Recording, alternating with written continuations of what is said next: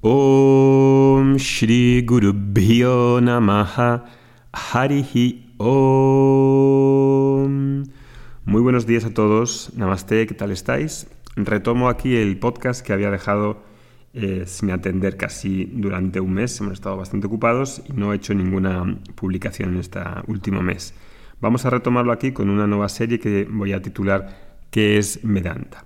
Ayer en el email, en el newsletter que envié ayer, hablaba de una historia que aparece en la Briharanyaka Upanishad y que es un buen ejemplo para presentar eh, qué es Vedanta, cuál, qué problemas hay para apreciar el conocimiento y para que una persona pueda mm, saber qué es lo que gana con el conocimiento, qué es lo que pierde, porque esto es algo que normalmente pasa desapercibido, pasa, lo damos por hecho, ¿no? A pesar de que digamos que vivimos en la sociedad del conocimiento, tenemos una valoración, apreciación del conocimiento muy importante, conocimiento es poder, eh, hoy en día en nuestra sociedad pues la mayor parte de servicios relacionadas con el conocimiento de alguna u otra forma, Internet es conocimiento, las redes es conocimiento, esto lo tenemos muy asimilado en nuestra vida digamos profesional o laboral, pero muy poco o nada en cuanto al aspecto del conocimiento espiritual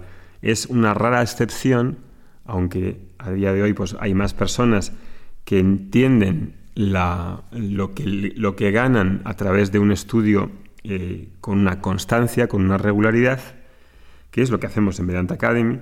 Y esto hoy en día, a pesar de que sea sociedad del conocimiento, pues no hay una valoración, no hay una claridad eh, con cierta certeza de por qué, eh, qué beneficios gano cuando hago un estudio sistemático que es diferente, que es diferente que estudiar pues, de una manera em, no estructurada, estudiar así pues un poco con, una charla gratuita, un podcast, todo eso que no implique una cuestión ordenada, regular, con un sistema de estudio, con un método, en, la, en, la, cuestión de conocimiento espiritual, pues es algo que es una puerta de entrada, pero no es, no es igual que cuando estudio de una manera rigurosa. Esto lo tenemos claro, como decía, cuando nos formamos, cuando vamos a la universidad, pues todos tenemos un profesor, un temario, eh, hay una persona que resuelve nuestras dudas, hay unos exámenes, hay un rigor. Eh, sin embargo, pues leer libros de autoayuda, eh, tomar cosas así sueltas, sin un temario, sin una guía, sin eh, sin, una linealidad, eh, sin una constancia, pues es algo que no produce los mismos efectos. Y esto es algo que en esta historia de Suetaketu, pues a pesar de que Suetaketu ha estudiado los Vedas, em, cuando, es, cuando, en esa de 12 a 24 años, em, es una introducción, como ahí hemos visto a veces cuando hemos ido a la India, pues hemos visto este tipo de patasalas que se llaman, que son donde estudian los niños, y no es exactamente el estudio de Vedanta, a veces es estudio de los Vedas, pero siendo tan joven, con 12 años, pues tampoco, eh, tampoco tiene por qué estudiar las Upanishads a fondo y tiene que estudiar Vedanta. Entonces, es un ejemplo de, eh, de, de si uno realmente pide el conocimiento espiritual expresamente, explícitamente, y si no se pierde algo al no pedirlo. Bien, pues voy a entrar en la historia, esta de Suetaketu, que eh, dice así, ¿no? Pues estaba, había un sabio que se llamaba Udalaka, y este sabio tenía un hijo que se llamaba Suetaketu. A los 12 años de edad era normal antes, ¿no? cuando leemos en los Puranas, estas historias que hablan de que a esa edad los padres que tenían una, mm, una apreciación de la cultura védica, que valoraban pues, la tradición, valoraban el estudio, valoraban eh, ese estilo de vida, pues enviaban a sus hijos, eh, no todos, algunos enviaban a sus hijos, eh, a estudiar con un maestro a un gurukulam. Esto todavía sucede en la India. hay estos patasalas en los que los padres pueden enviar a sus hijos, ¿no? en esa edad, incluso a veces un poco más pequeños, hasta que completan sus estudios, que no son solamente estudios tipo pues como los temarios que damos hoy en los colegios, sino que tienen como base fundamental los Vedas y todo lo que hay alrededor de la cultura védica. Bueno, pues ahí había eh, enviado a su hijo y eh, allí estudió pues durante 12 años. 12 años y cuando regresó a su casa, tú era un hombre, chico inteligente, era consciente de ello y llegó pues con cierto orgullo de haber conocido, de poder recitar los Vedas, de, saber de Ayurveda, de los Supavedas, de los, de los eh, Verangas, y entonces estaba claramente consciente de, de, lo que había aprendido. ¿no? Y ahí pues pensaba que no tenía nada más que saber. Y esto es algo que choca un poco porque ese orgullo eh, refleja que, que, que, el aprendizaje no rima con orgullo. Si no tengo orgullo, si estoy listo para aprender, soy humilde y puedo aprender de las personas que me encuentre con ellos y me ofrezcan algún tipo de estudio, algún tipo de conocimiento. Bien, pues ahí su padre, pues eh, Udalaka, se dio cuenta de que su hijo venía hinchado de orgullo y quería corregirle, ¿no? Como él era también un maestro, pues le, le preguntó y le dijo, oye, tú ¿preguntaste a tu profesor por ese conocimiento mediante el cual, una vez conocido, todo te es conocido? Esta pregunta quizá os suena un poco extraña, ¿no? Aquel conocimiento por el cual, una vez conocido, todo te es conocido. Es una pregunta que igual solo los alumnos de Vedanta a lo mejor saben a lo que se refiere, ¿no? Eh, pero si intuyes un poco, pues se refiere al conocimiento de la verdad. Una vez conocido ese conocimiento de la verdad, todo te es conocido porque todo ese conocimiento de cualquier cosa tiene que ver con el conocimiento de la realidad, de la verdad de todo, incluido tu cuerpo, incluido tu mente, incluido el mundo, incluido Dios. Ese conocimiento de la verdad es lo que le está preguntando eh, su padre. ¿Te han enseñado ese conocimiento de la verdad mediante el cual una vez conocido todo te es conocido? Suetaketu, que ha estudiado los Vedas, pero que parece que no ha estudiado en realidad las Upanishads, la parte que llamamos Vedanta, en la que se habla explícitamente de esto. como digo, cuando un niño va a estudiar con 12 años, a los niños no se les enseña Vedanta, hay otras cosas más importantes que tienen que ver con los valores, con el estilo de vida, con las disciplinas, con el ejemplo, con, con la moral, con el virtuosismo y probablemente su profesor no le enseñó este tema, que sería el, tema de estudio de Vedanta. ¿no? Y entonces Suetaketu, ahí un poco molesto ¿no? por este tema, pues dijo, pues no, no creo que mi profesor supiera de ello, ¿no? Porque si supiese de ello, si hubiera sabido ello, yo que era el mejor alumno, que él estaba muy consciente de que era inteligente, me lo hubiera enseñado. Dijo, probablemente pues no lo conocería, ¿no? Y por eso no me lo enseñó. Claro, ahí Sutaketu se dio cuenta de que no estaba respondiendo a la pregunta del padre, que la pregunta era, ¿preguntaste a tu profesor por aquel conocimiento mediante el cual, una vez conocido, todo te es conocido? Si no estuviera lleno de orgullo, si no hubiera tenido esta respuesta en la que él estaba herido, ¿no? Por no saber eso, pues hubiera dicho simplemente, pues no, no lo pedí, no, no fui, no, lo pedí, sinceramente. E, al darse cuenta de este, eh, de este error que tuvo, pues dijo, ¿existe tal conocimiento? Su padre le dijo que sí, que existía tal conocimiento, que era el tema fundamental de las Upanishads, de Vedanta, y ahí, en esta propia Upanishad, este Briharanyaka Upanishad, existe ese diálogo entre Udalaka y Suetaketu, en el que le empieza a explicar acerca de la verdad del ser, por la cual, una vez conocida, todo me es conocido, y en eso va a consistir la libertad. Está relacionado muy íntimamente con la libertad de uno mismo. Y bueno, ¿qué quiere, por qué tomo esta, este trocito de una Upanishad para um, hablar de Vedanta?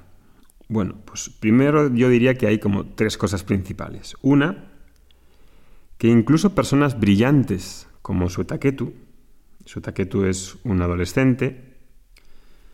Eh, aún siendo muy inteligentes, no piden ese conocimiento. No tenemos solamente que pensar en Sutaketu, por ejemplo, podemos pensar en alguien que tenga éxito a nivel mm, académico, alguien que, que sea, por ejemplo, un doctor, alguien que ha hecho un doctorado y sabe mucho sobre un tema y eh, pues tenga un coeficiente intelectual, unas capacidades intelectuales muy grandes. Aún teniendo conocimiento profesional, siendo muy reconocido en su profesión, siendo teniendo unas capacidades altas, no todo el mundo está interesado en el autoconocimiento. Puedo tener unas capacidades abrumadoramente de inteligencia y sin embargo en lo personal o en lo emocional, en, la esfera de las relaciones, en el autoconocimiento, pues ser muy limitado. No pido ese conocimiento porque no sé lo que gano, porque no sé ni lo que es ese autoconocimiento. No sé ni de qué va. Entonces, como no sé ni de qué va y no he recibido una educación específica sobre eso, pues entonces pasa completamente desapercibido y no sé ni lo que gano, ni, ni lo quiero ni, puedo imaginarlo. Eso es lo que le pasa en realidad un poco a Suetaketu. ¿no? Entonces, primer tema es que hay un grupo de personas que lo desconocen, no están informados sobre lo que me da, sobre lo que es, y no lo piden. No lo piden, ¿no? Como decía en el Evangelio, primero, pedid y se os dará. Se os dará, pero primero tengo que pedirlo. Primero tengo que, que decir, quiero ese conocimiento. De hecho, en la India, cuando vas a estudiar con un profesor, el primer acto antes de que te enseñe, primero es que te conozca, etc., pero llega un momento que hay un acto formal, ritual, en el que yo llevo una ofrenda al profesor, por eso decía otro día en un email que nunca voy con, a un profesor con las manos vacías, porque es un gesto muy poco fino, pues voy ahí y hago una eh, ofrenda a este profesor, le doy algo por parte de mí, y le pido el conocimiento expresamente. Quiero que me dé este conocimiento, el conocimiento de Brahman, el conocimiento de la verdad, el conocimiento del ser, en diferentes formas de pedirlo, pero tengo que pedirlo, porque si no lo pido, pues no lo puedo ganar, no me puedo exponer a esa verdad. Y esto es lo tradicional, esto no es un invento mío, no es mi opinión, no es una cosa que digan unos, no, esto es, si estás informado en esta tradición, si tú no pides ese conocimiento, ese conocimiento no llega por ciencia infusa. Ese conocimiento no llega sentándose en un árbol. Y no llega sentándose en un árbol porque yo cuando me siento debajo de un árbol o cierro los ojos o doy un paseo, no me llega el conocimiento. Si yo quiero estudiar eh, física o quiero estudiar matemáticas o quiero estudiar economía, pues lo que tengo que hacer es utilizar un medio de conocimiento. Tengo que utilizar un libro, tengo que utilizar a otro profesor, tengo que exponerme a algo que me ha de ser enseñado a través de un medio de conocimiento. Pero eso es algo que no estoy diciendo aquí nada nuevo, esto es algo obvio, obvio, obvísimo para todas las personas que tenemos cualquier tipo de experiencia de aprendizaje. Pues eso en el mundo espiritual parece que es diferente. Pues no, no es diferente y si alguien estudia los Vedas, alguien estudia Vedanta, sabe que eso no puede ser así porque cuando quiero aprender algo no puedo simplemente cerrar los ojos y que el conocimiento venga de la nada. No. Puedo meditar en algo para aclarar lo que ya sea, para aclarar lo que he escuchado, para aclarar lo que, lo que o escuché hace mucho tiempo, leí en un libro mucho, hace mucho tiempo, pero la información llega por algún medio. Y aquí Suetaketu pues no se lo pidió a su maestro, no le pidió ese conocimiento, con lo cual pues no sabe ni de lo que está hablando su padre y, lo desconoce. Segundo, segundo cosa que me da a mí que pensar sobre esta historia es lo siguiente, que existe, existe un método, existe un medio de conocimiento para arribar a ese conocimiento y esto no es algo ni místico, ni es algo esotérico, ni es algo escondido, ni es algo secreto, como muchas personas parecen eh, decirnos que la espiritualidad es complicadísima, la, la espiritualidad es secreta, es mística, está llena de problemas. Toda esta cuestión igual es mística o es esotérica en otras tradiciones. Y como yo no las conozco bien, pues tampoco voy a hablar del todo. Pero lo que sí puedo decirte, en mi experiencia de haber estudiado Vedanta con Swami Dayananda y con otros profesores, es que esa sabiduría aquí, en esa tradición, está revelada a través de la enseñanza. Está revelada con palabras. Está revelada con un método de comunicación en el que un profesor transmite algo y hay un alumno que lo recibe. Hay una transmisión de conocimiento hablando a través de la palabra, a través del logos, a través de la razón. Y llega una persona que puede recibir eso, puede, va a tener dudas, va a preguntar, va a reflexionar, va a meditar sobre eso. Hay un estilo de vida conducente para vivir en eh, esa asimilación, pero hay un método y hay una comunicación.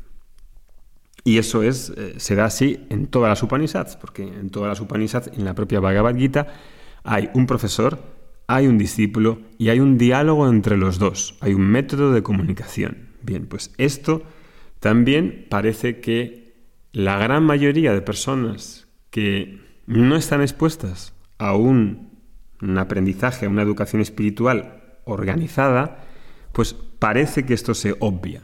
En esta tradición de una manera así, digamos, mm, fidedigna, no se ignora, no se ignora. Las personas tradicionales que viven en la India y conocen esto, acuden a un maestro que tiene un método que sigue las Upanishads, que sigue la Bhagavad Gita, que sigue los textos menores, y en esa transmisión ocurre este conocimiento.